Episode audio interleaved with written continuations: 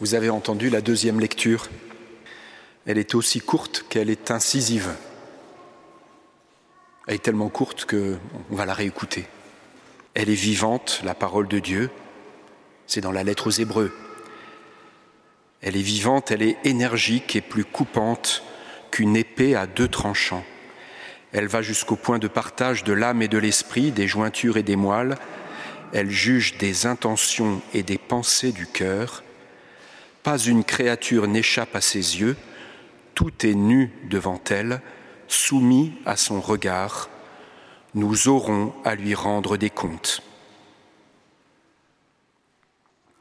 Cette dernière phrase m'a pas mal marqué, figurez-vous. Nous aurons à lui rendre des comptes. Ça sonne un peu brutalement dans le contexte que vit l'Église de France. Ça sonne brutalement parce que c'est aussi ce que disent les représentants des victimes. L'Église a des comptes à rendre et elle doit payer. Avec la parole de toutes ces personnes qui ont été souillées et dévastées, puis peut-être pire encore, qui ont été laissées seules devant ces crimes, c'est un peu comme si leur souffrance devenait parole de Dieu pour invectiver l'Église, comme les prophètes l'ont fait pour Israël tout au long de la Bible. D'ailleurs, Jésus lui-même, dans l'Évangile, disait, Ce que vous avez fait à l'un de ces petits qui sont mes frères, c'est à moi que vous l'avez fait. Et encore, tout ce qui est couvert d'un voile sera dévoilé, tout ce qui est caché sera connu. Alors nous y voilà donc. Ce qui était caché est maintenant connu. Mais puisque la parole de Dieu est vivante, qu'elle doit dévoiler et mettre tout à nu sous son regard, alors commençons par écouter attentivement l'Évangile, l'Évangile qui nous est donné pour aujourd'hui. Peut-être euh, faudrait-il commencer par faire silence pour nous exposer à cette parole? La parole qui nous est donnée aujourd'hui, donc, c'est la rencontre de Jésus avec l'homme riche.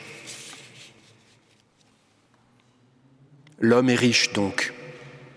C'est tout ce que nous savons de lui. L'Évangile ne nous dit ni d'où il vient, ni ses origines, ni son nom. C'est donc probablement que cette rencontre concerne tout croyant. Cet homme riche, donc, c'est moi, c'est vous, et aujourd'hui, c'est peut-être aussi l'Église de France. On ne sait pas non plus de quoi l'homme est riche, ni le montant de sa fortune. La richesse ici est d'abord peut-être comme une posture, une attitude devant la vie et devant les autres. L'homme est riche, mais il reste insatisfait. Il n'est pas comblé. Dans sa posture de riche, il recherche donc à posséder encore. Il veut davantage. Il demande à Jésus d'avoir aussi la vie éternelle en partage. Notons bien que l'homme a déjà avancé son discernement. Il a mis sa vie en ordre en suivant les commandements de la loi. Manifestement, c'est un homme droit et fidèle. Nous n'avons pas de raison d'en douter. De plus, il sait reconnaître que son cœur reste encore pauvre malgré ses richesses. Enfin, il sait aussi voir en Jésus un maître c'est-à-dire quelqu'un qui pourra lui apporter une sagesse qui lui manque. Et puis notons enfin qu'il semble motivé. Il accourt vers Jésus. Il tombe à ses genoux. Il engage toute son énergie dans sa recherche. Mais malgré tout cela, la rencontre se termine par un échec. L'homme devient sombre, et il s'en va tout triste.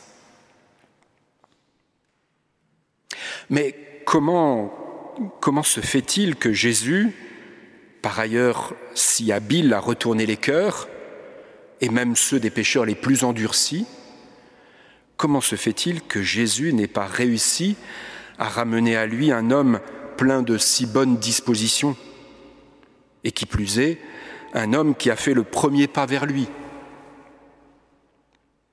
On comprend le désarroi des disciples qui assistent à la scène, on comprend leurs questions, mais alors, qui peut être sauvé?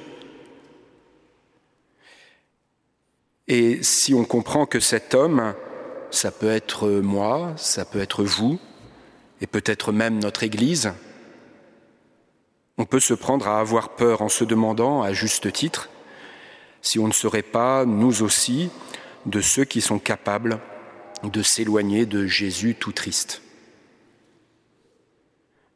Que s'est-il passé qui aboutisse à cet échec? Cet homme, en fait, est peut-être un malade qui s'ignore. Sa maladie ne se situe pas dans le fait de posséder des richesses. Même dans l'Évangile, il y a bien des riches qui se laissent retourner. Pensons à Zachée, par exemple. Non, ça ne suffit pas comme raison. Est-ce parce qu'il met sa confiance dans ses richesses? Euh, Alors là, oui, probablement. Mais peut-être nous faut-il aller plus loin encore. N'est-ce pas plus encore parce qu'il ne met sa confiance qu'en lui-même? L'homme ne voit pas d'autre chemin de salut que de trouver ce qu'il doit faire ou ne pas faire. Écoutons ces paroles. Bon maître, que dois-je faire pour avoir la vie éternelle en partage? Que dois-je faire? Et quand Jésus l'oriente vers les commandements de la loi, l'homme répond, Maître, tout cela, je l'ai fait depuis ma jeunesse. L'homme veut faire lui-même. Profondément, il ne compte que sur lui. Jésus, pourtant, a commencé par poser son regard sur lui, un regard plein d'amour.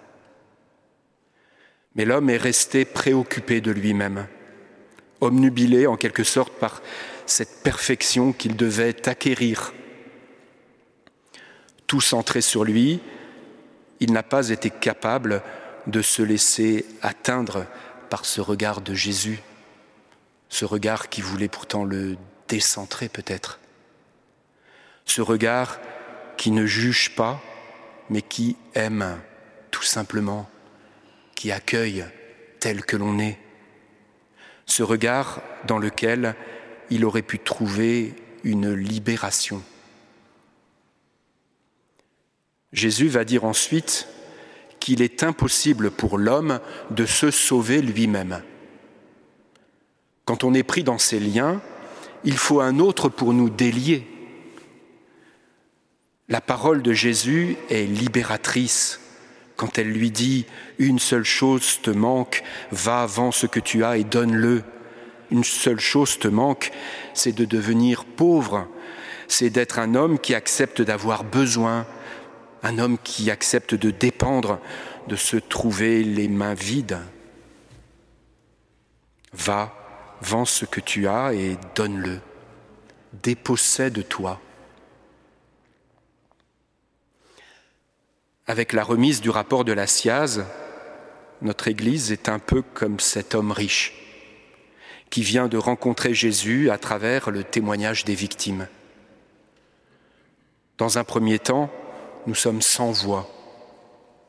Sans doute, en effet, devons-nous commencer par nous taire, au moins par respect pour ceux qui nous parlent. Commencer par écouter, c'est commencer par se taire. Et d'ailleurs, euh, je me suis posé la question, j'aurais voulu prêcher aujourd'hui par un grand silence. Mais la parole de Dieu, elle, doit se faire entendre. Puis bien sûr, l'écoute, l'écoute première, doit appeler une réponse. Mais quelle réponse? Devons-nous nous lancer dans ce labeur remonter nos manches et nous mettre à la tâche, comme l'homme riche qui ne compte que sur ce qu'il va faire?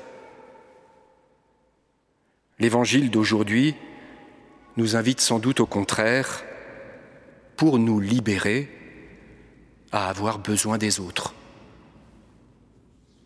Avoir besoin des victimes d'abord, besoin de la société civile, besoin pour les clercs des laïcs, besoin des nouveaux convertis, besoin des jeunes, besoin, on pourrait continuer. Besoin, quoi qu'il en soit, de sortir de cette prétention à savoir et faire par soi-même. En tout cas, savoir et faire que par soi-même. On ne se libère pas soi-même de ses propres liens. C'est d'ailleurs ce qu'a fait la conférence des évêques de France et la conférence des religieux de France en confiant le travail d'investigation à une commission indépendante. C'était un grand pas en avant que de demander à d'autres. Et le résultat de ce travail est d'une qualité exceptionnelle. Tout le monde le reconnaît. L'Église n'aurait jamais pu faire cela par elle-même. C'était impossible. Il lui fallait de l'aide des autres. Frères et sœurs, il nous faut continuer avec cette humilité et cette persévérance. Nous avons besoin les uns des autres et nous devons associer les victimes, les rejeter et jusqu'à ceux qui ne se considèrent pas dans l'Église. Nous devons associer tout le monde, demander de l'aide. Mais tout cela suppose que nous nous sentions tous concernés, puisque le pape François invite l'Église à entrer dans une démarche synodale, et il le dit lui-même pas seulement pour un temps, mais pour toujours entrer définitivement dans une démarche synodale, c'est-à-dire une Église qui apprend à marcher avec tous. Il nous faut tout à la fois que l'Église apprenne à écouter et que chacun apprenne à parler.